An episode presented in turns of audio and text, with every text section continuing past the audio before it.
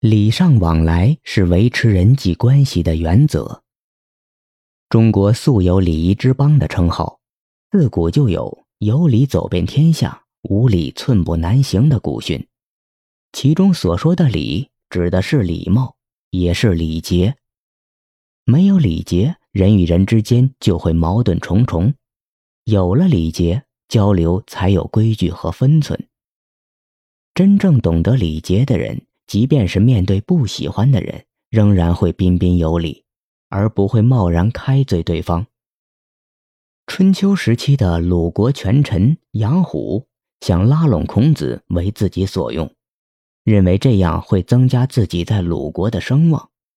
于是杨虎几次约见孔子，但孔子不喜欢杨虎的品行，不愿去见他，便借口推脱了。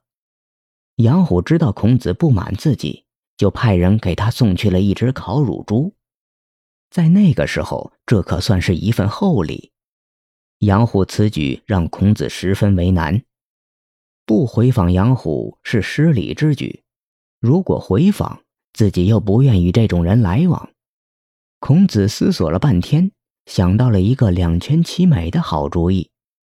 既然不想见杨虎，又不得不回访。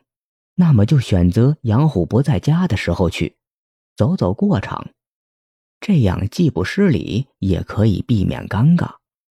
但是很不巧，孔子从杨虎家出来时，碰上了刚回家的杨虎，结果在对方一番言语的鼓动下，孔子只好答应出山。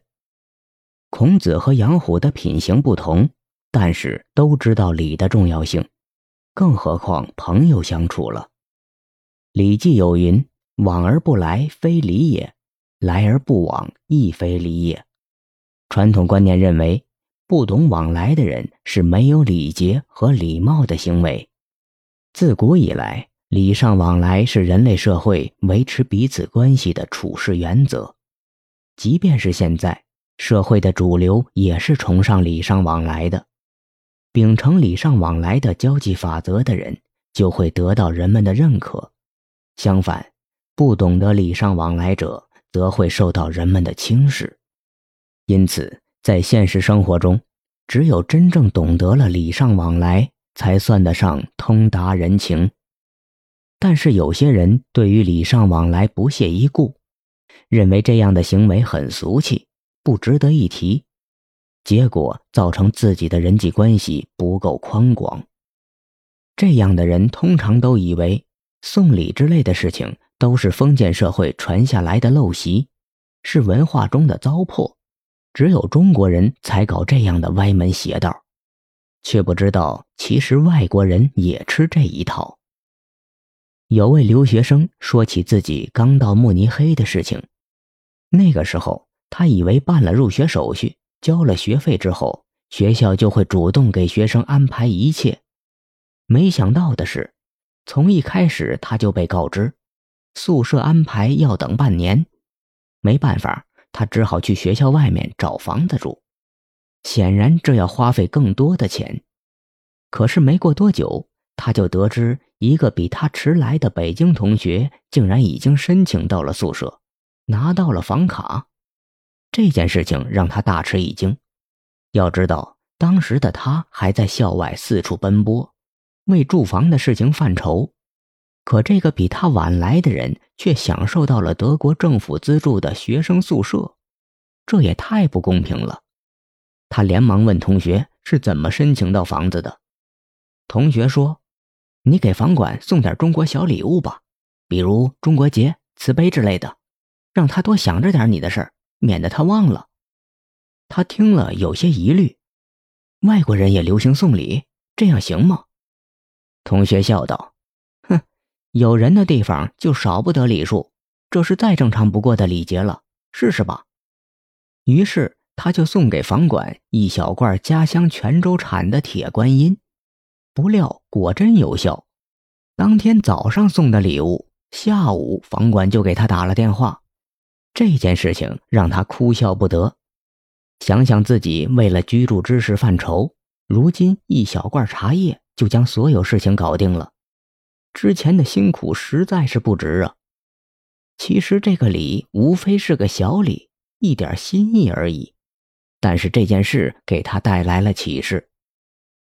有些道理不论在哪里都是相通的，就如同礼尚往来，无论是在中国还是在外国，只要有人的地方，只要彼此之间有来往，就少不了礼节礼貌。你对别人是好，别人才会记住你，对你是好。礼尚往来讲的就是人际互动。没有礼节的往来，彼此之间就没有互动，没有感情的交流。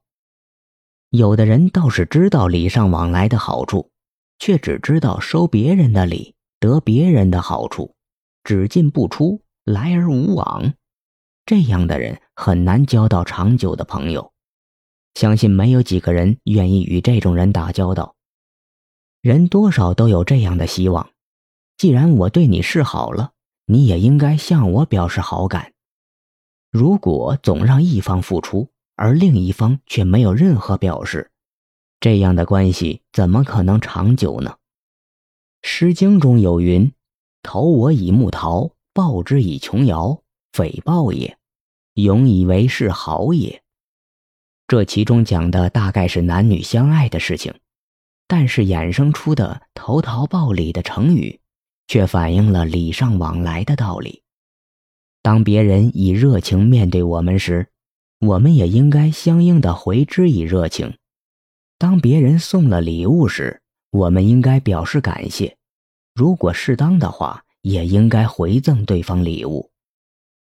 做人要知好歹，别人对我们好，我们也应该对别人好。